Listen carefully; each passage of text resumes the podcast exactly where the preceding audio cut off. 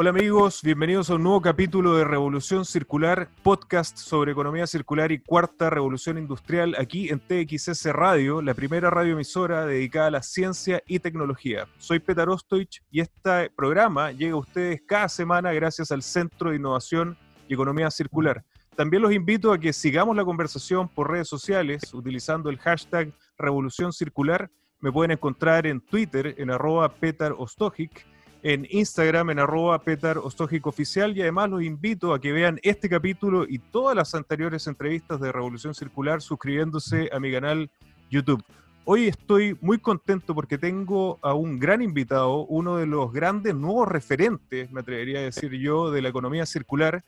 Quizá ustedes ya lo conocen, conocen su emprendimiento. Él es José Manuel Moller, es el fundador de Algramo, él estudió ingeniería comercial en la Universidad Católica de Chile y tiene un magíster en diseño avanzado en la misma casa de estudios.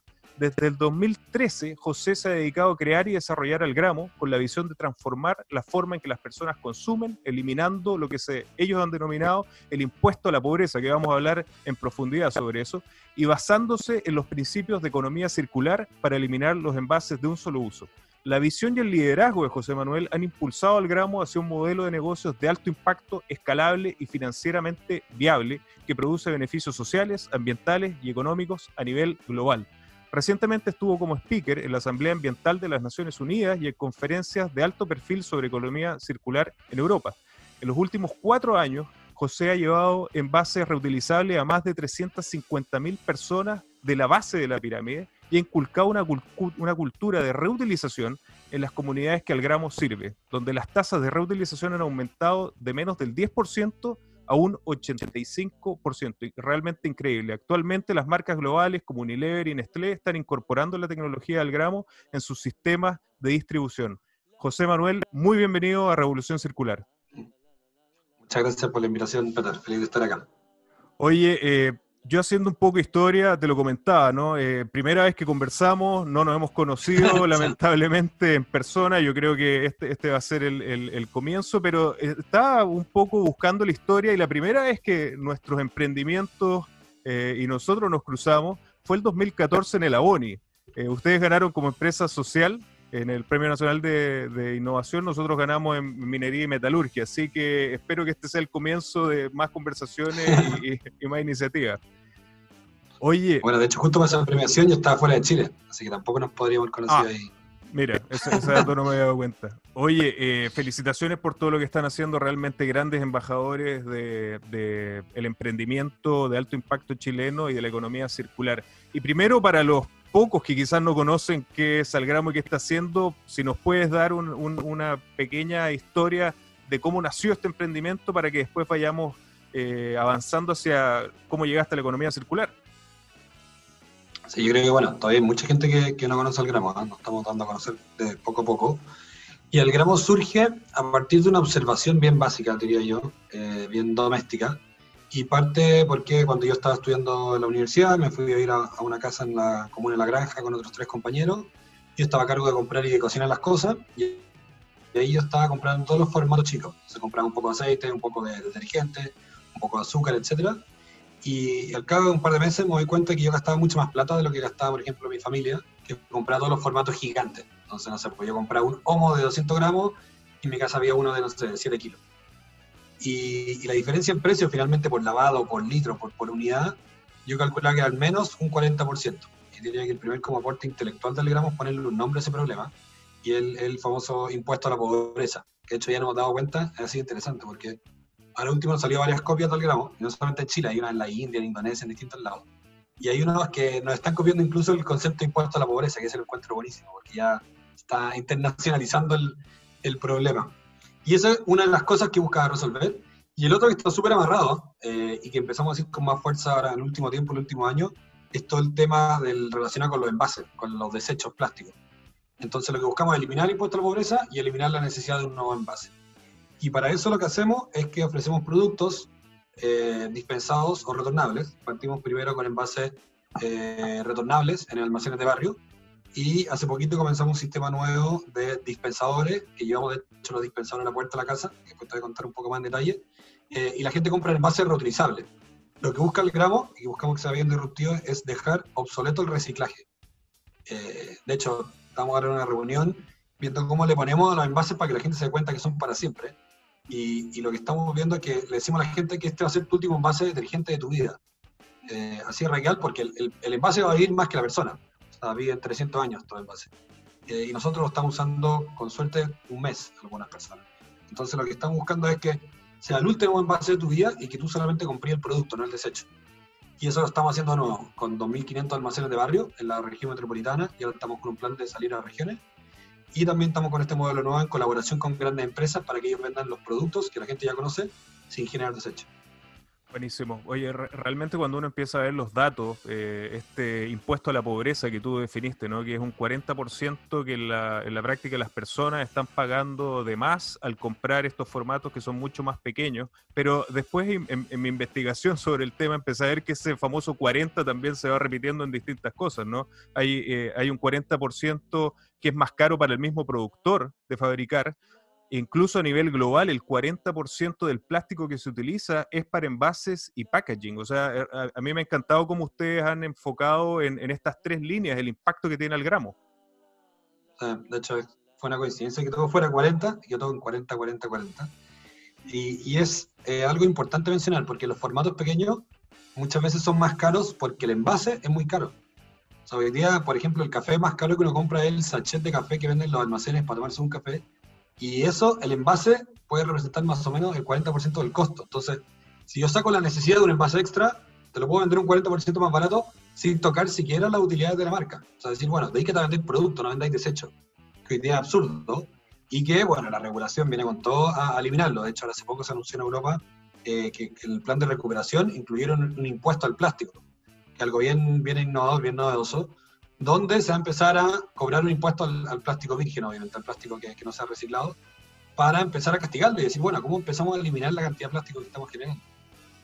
No, de hecho, me sorprendió un dato dentro de las presentaciones que vi de, ustedes y tuya. Eh, realmente cuando uno analiza que el café más caro de Chile lo compra la gente más pobre justamente por este nivel de, formato, realmente eh, es sorprendente y uno lo empieza a encontrar eh, absolutamente injusto y ahí es donde ustedes nacen con esta, yo lo llamaría el, el Algramo 1.0, ¿no? que fue el primer acercamiento donde ya se empezaba a ver el tema de la reutilización, de la, de la retornabilidad que era eh, justamente cuando lo vimos desde la ONI el 2014, la reutilización de estos envases, pero para en una primera etapa comprar ciertos productos a granel. Si nos puedes contar una primera, la primera etapa. Sí, la primera etapa, y de hecho nosotros también lo mencionamos internamente, es el gramo 1.0. Eh, tenía dos patitas, tenía dispensadores de alimentos, que es los que algunas personas se quedaron con la imagen de lo que era el gramo, dispensador de arroz, de lentejas, de poroto y de garbanzo. Yendo incluso un poco más atrás, eso ocurre por un error, eso fue, nunca fue planificado. Y la historia es que el primer dispensador de, del gramo era de detergente en polvo. El detergente en polvo es hidroscópico, es decir, absorbe humedad, como la sal. Entonces se nos queda pegado el detergente dentro del dispensador y no caía. Y ya teníamos 20 dispensadores y teníamos recursos para hacer 40 más. Entonces dijimos, ¿qué hacemos con estos dispensadores? Y ahí le pusimos alimentos, porque los alimentos no tenían problema con la humedad. Y por eso surgió la línea de dispensadores de alimentos. Y en paralelo eh, empezamos a trabajar con marca propia, eh, para productos de aseo hogar, detergente, lavalosa, limpiapiso, suavizante, y con envase retornable, como hoy día funciona con la pedida, entonces la gente devuelve una vacía y se lleva uno lleno, entonces ahí se reutiliza el envase, etc. Y como decía en la introducción al principio, la gente que volvía con su envase era súper poca, era un 6%. Y hoy día ya estamos pegados más o menos un 85%, que es como, no sé, como si fuera Finlandia. Y de nuevo, esto está en, población, está en barrios, no, no está en los sectores más acomodados. Y eso es lo más interesante, creo yo, que tiene que ver con que los hábitos se pueden cambiar en la medida que se, tiene un incentivo correcto y se va, se va ejerciendo durante el tiempo. Entonces hoy día la tasa de reutilización solo sigue aumentando, la gente ya se, ya se acostumbró, esto es un hábito, y de hecho algo divertido que nos empezamos a hacer que nos traían envases de otras marcas. Como la gente pensó ya, todos los envases son retornables, sería increíble, pero nosotros solamente retornamos los, los nuestros, pues tenemos que lavarlo y volver a llenarlo. Entonces, ese fue como un poco la primera etapa que todo esto sigue operando y sigue creciendo. Eh, estamos con un plan de llegar a unos 3.500 almacenes y salir de Santiago también, porque es una marca propia que funciona, que, que apunta a otros segmentos más económicos y que ha crecido con mucha fuerza. Oye, cuando uno empieza a ver la data, por ejemplo, el, ahora que está la, ley de la prohibición de las bolsas, por ejemplo, cuando uno analiza que un envase de detergente es igual a 50 bolsas plásticas, realmente uno empieza a ver eh, estas mm. iniciativas eh, no son suficientes y quizás también la, prohibición eh, tampoco va a ser suficiente. Como tú dices, lo más importante es hacer un cambio de hábito y cuando nosotros hablamos de economía circular, también decimos no es rocket science, es volver a lo que siempre se ha hecho, volver al ah. sentido común. Y, ahora que hablas de la retornabilidad, así como lo hacíamos con las bebidas en los 90, en los 80, ¿en qué momento crees tú que se perdió también esta, esta cosa que antes parecía tan natural, pero después pasamos directamente a la linealidad, a votar las cosas y, ahora cómo estamos haciéndolo para que vuelva justamente esta, esta cultura que teníamos ah. antes de la reutilización? A mí me ha pasado algunas veces que cuando estoy presentando, hay gente que me dice, no, pero un copión porque siempre se ha vendido a granel. Y digo, justamente lo que estás diciendo tú. La gracia del gramo es volver a lo que siempre ha existido. Si esta cuestión, no, hay que inventar un nuevo smartphone. Hay que volver a los hábitos que teníamos antes, pero reconociendo que hay cambios que hay que hacer. O sea, por ejemplo, las condiciones higiénicas del producto es algo súper relevante, que no se manipule. Y lo segundo, que la experiencia de compra, la gente quiere comprar marcas que, que, que representan algo, lo se identifican. Entonces, eso también es un poco la vuelta al gramo, decir, bueno, ¿cómo agarramos el granel, lo hacemos higiénico y lo hacemos atractivo como experiencia de, compra? Y, hay cosas que se han, seguido estando, y, por ejemplo, en el norte de Chile desapareció mucho la vía retornable por un tema logístico. En Santiago sigue habiendo y en el sur sigue habiendo. Eh, y hoy en día yo diría que un 35% de las bebidas que se venden son retornables, por los datos que manejamos nosotros. Entonces sigue teniendo presencia, y de hecho Chile es particularmente de los países a nivel mundial que tiene mejor tasa de retornabilidad en bebidas.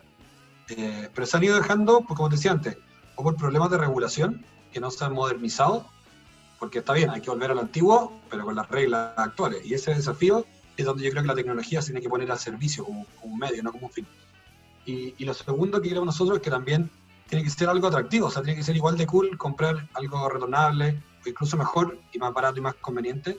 Y en esa arena en la que, hay que competir. O sea, hoy día en el gramo sabemos que el camino más corto para cambiar un hábito es la billetera y si demostramos que es más barato ser sustentable, la gente lo va a hacer. Entonces, es un poco lo que, lo que estamos, estamos impulsando y de la vereda en la que estamos. Oye, y, lo otro interesante de la historia de, de Algramo ha sido esta evolución, ¿no? Eh, incluso hasta filosófica. En, en un minuto eh, ustedes tenían esta, esta visión, esta estrategia de, hackear un sistema, ¿no? De, instalar una marca propia y competirle a, los grandes de la industria, que no, vamos a nombrarlo acá, quizás tú en, tu descripción los vas a nombrar, pero realmente después cuando uno sigue la historia de, Algramo, vemos que hay un punto de inflexión, que yo tú, lo, tú lo tienes súper claro definido, que incluso con mes, octubre del 2018, donde sale este reconocido informe del IPCC, donde nos dice la situación es más grave de lo que esperábamos, eh, ya no tenemos tantos tiempo, tanto tiempo para enfrentar esta situación, sino que se está adelantando del 2050 al 2030, y eso hace realmente un clic en, tu cabeza y en tu estrategia. ¿Y cómo eh, afectó esto en tu cambio de modelo de negocio, que finalmente, por lo que veo, te acercó absolutamente hacia la economía circular? Es muy relevante el, contexto que estáis dando, es súper súper real. Eh, y yo diría que me parece extraño que las empresas no hayan cambiado su estrategia a partir de ese momento. Eh, porque la alerta que nos dieron es no menor. Nos dijeron tienen 10 años, o tenemos 10 años, para resolver este problema, si no el planeta se va al carajo. Eh, y de repente si te levantáis en la mañana y te das cuenta que lo que estáis haciendo no apunta nada a resolver eso, en la magnitud que se requiere, obviamente hay que tomar otro camino. Eh, y a mí yo he hecho mucho de menos que muchas empresas que no tienen que, ni siquiera tienen que ver con la economía circular, debieran empezar a incorporar este tema, porque nos va a afectar por, a todos. O sea, no tiene que ver solamente con un envase de detergente, tiene que ver con las playas, con la acidez, con la deforestación, con el clima, con, o sea, con los refugiados climáticos que van a empezar a aparecer. hay un montón de cosas que vienen muy, muy fuertes.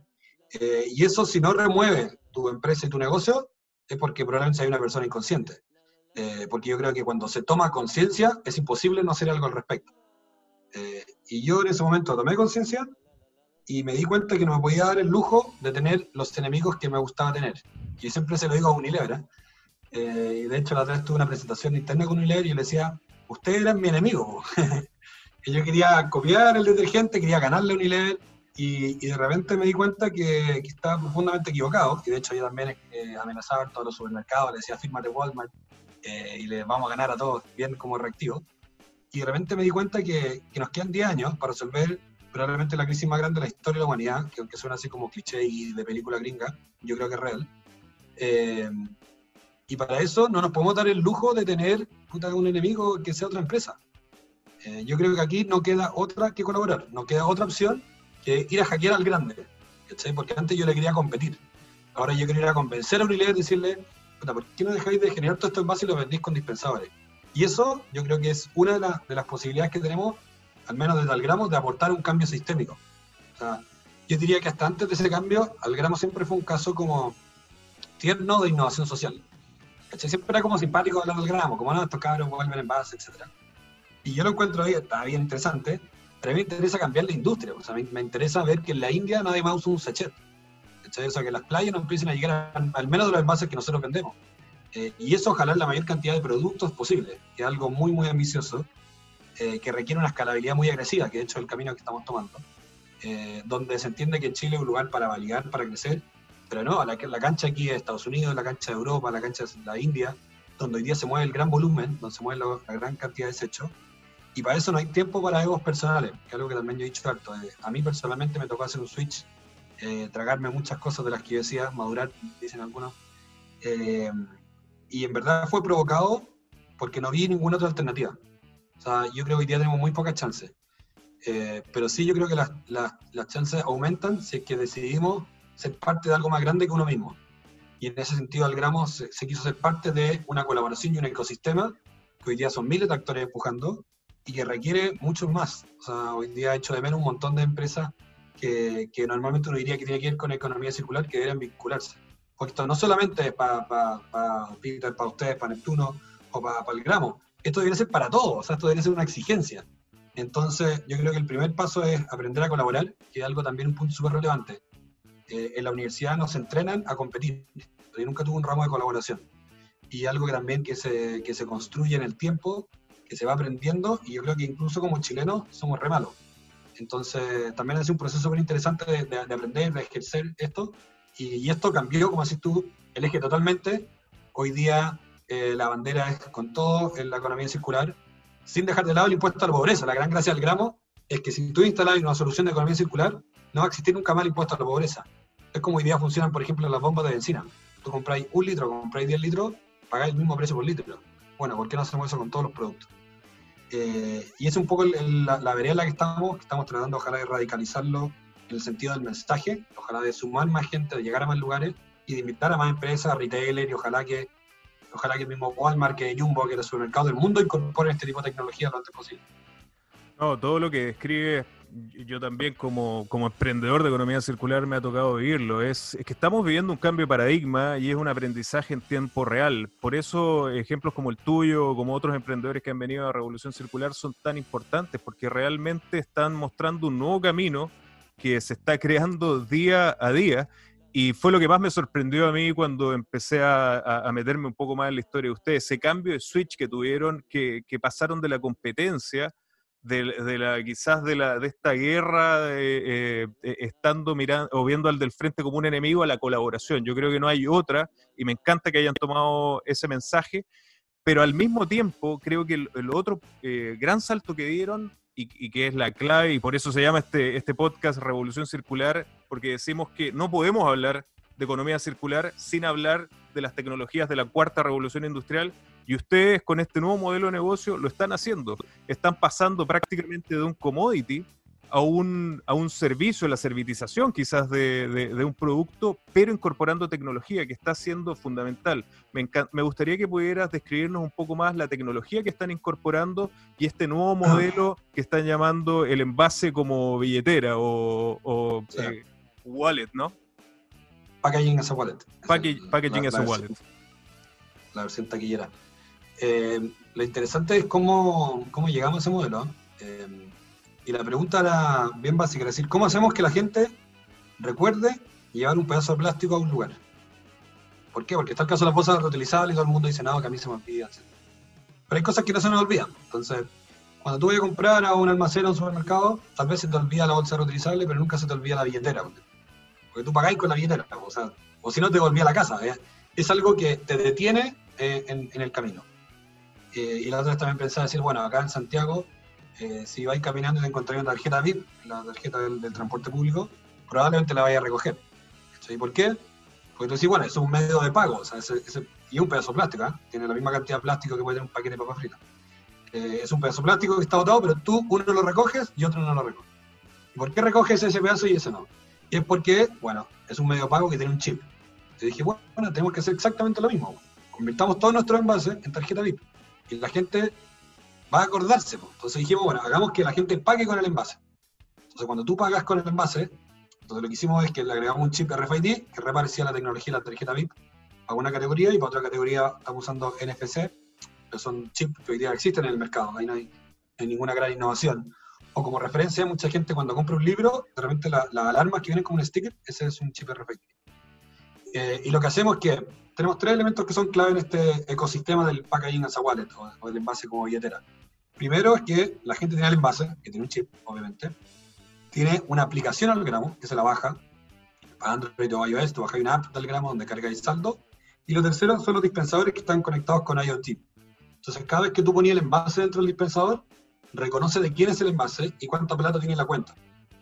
Entonces te dice, hola, José Manuel, tenés 10 mil pesos, ¿cuánto quieres cargar? 2 mil pesos, con una bomba de encina.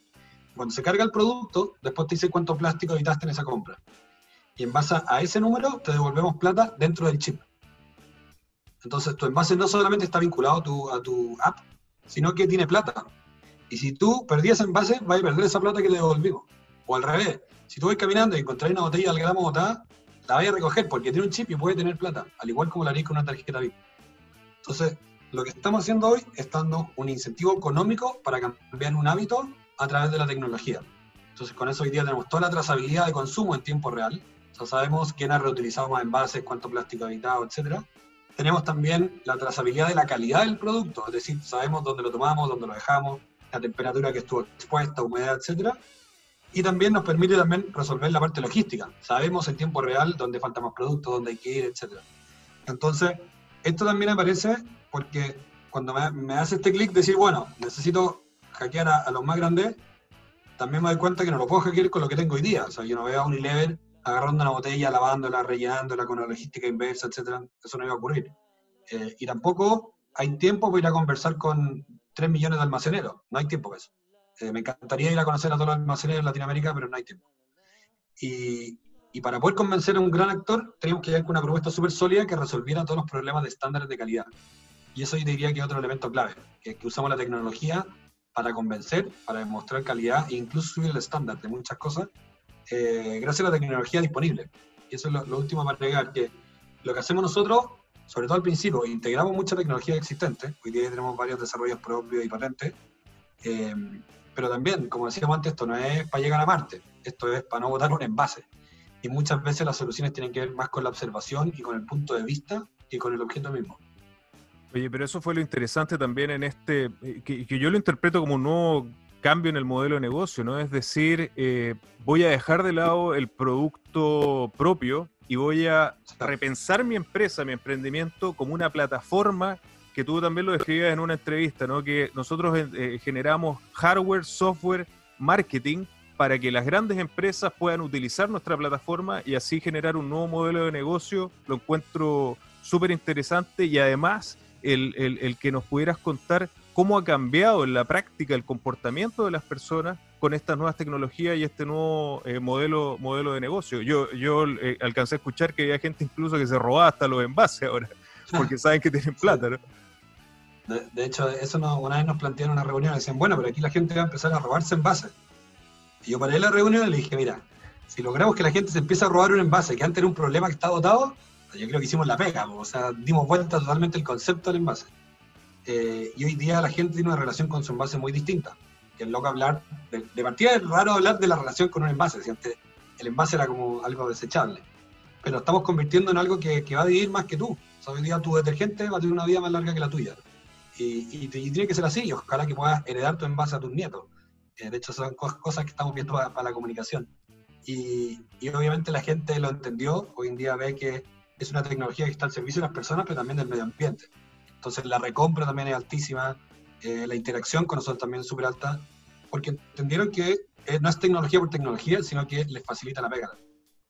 Y, también lo interesante de lo, de lo que han desarrollado desde Alegramo es que también se dieron cuenta que podemos ser muy conscientes del, del, impacto medioambiental, pero finalmente la estrategia más efectiva siempre es el bolsillo. Y, y aquí yo creo que el doble valor es que lo vieron primero y segundo que están afectando a la gente que más lo necesita, por lo demás, ¿no? En, en, en, barrios que, que no tienen acceso y que estaban pagando este impuesto a la, pobreza, pero que finalmente con estas tecnologías están reduciendo considerablemente eh, estos costos en, productos que son claves para ellos, ¿no? Totalmente, y, ahí es un punto súper fundamental porque hay mucha gente que sabe, y bueno, espero que todo el mundo sepa que estamos en una crisis ambiental grave, pero muchas veces las soluciones más sustentables son más caras. O sea, esta cuestión está, muchas veces está hecho para un millennial, la BC1 vegetariano, como yo, eh, y no están hechas para familia promedio, que hoy día no tiene plata para llegar a fin de mes, mucho menos ahora en crisis. Entonces, deberíamos ser capaces, y el desafío no es fácil, pero deberíamos ser capaces de entregar una solución sustentable y más asequible, que es lo que Algramo hace. Y que lo que peleamos, decimos hoy día, hay que democratizar este consumo de sustentabilidad, si no, no va a escalar. Porque todos somos conscientes, como el sitio de la crisis, a la hora de gastar nuestra plata, hay mucha gente que no tiene, no tiene para gastar en algo más caro. Cada peso cuenta. Entonces, logramos darle vuelta a eso porque somos, tenemos una solución más eficiente en la logística que permite ser más barato en el precio y eso hace que escale. Oye, y en la misma línea de, que ustedes están afectando el bolsillo de las personas positivamente, están reduciendo también los desechos en lugares que, se ven altamente afectados. Yo creo que también en este nuevo contexto del COVID y en el marco de la cuarta revolución industrial también están generando otro beneficio a través de este desarrollo de tecnología, incorporación de tecnología, que también es elevar el nivel generar empleos de calidad a través del desarrollo de estos nuevos modelos de negocio y en esa línea ¿Qué podemos esperar eh, en el mediano y largo plazo? Eh, nuevos proyectos, si puedes contarnos de Algramo, eh, como para ir terminando. hay dos cosas. Una cosa cortita del COVID que me gustaría mencionar que es importante en el caso de la reutilización. No hay envase más seguro que el que nadie más ha tocado. Buen punto. Tú vas a un almacén o un supermercado y compras un chocolate y no tienes idea quién lo tocó y tienes que ponerle cloro y limpiarlo.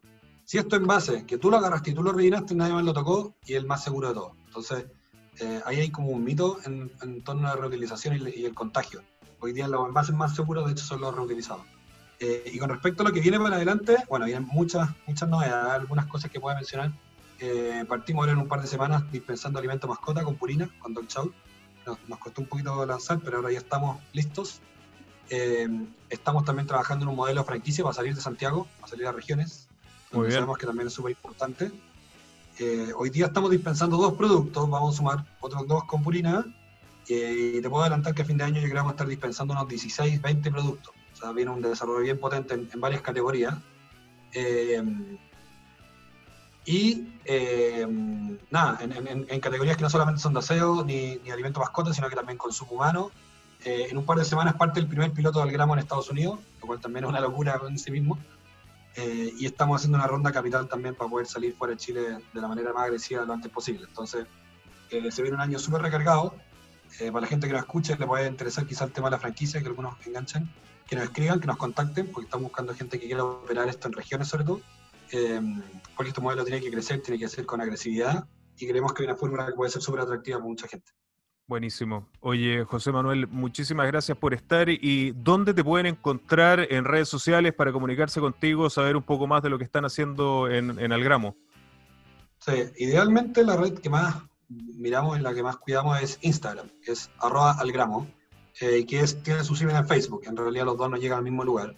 Eh, y ahí los invito a seguirnos y a que nos escriban y que si son de regiones igual escriban para que vayan quedando nuestras bases de datos, porque estamos buscando gente también para implementar esto. Y nada, necesitamos mucha colaboración, estamos aprendiendo, eh, nos vamos a equivocar de todas maneras, pero, pero estamos buscando gente que, entienda lo que estamos haciendo, que se sume y que nos ayude a escalarlo también. Perfecto. Oye, José Manuel, muchísimas gracias por estar en Revolución Circular y espero que vuelvas pronto con más noticias. Feliz, pues feliz si me invitan, si califico para una segunda, feliz de participar. gracias. Y a todos ustedes, amigos, muchísimas gracias por estar en Revolución Circular y nos vemos la próxima semana con otra mente brillante. Hasta luego.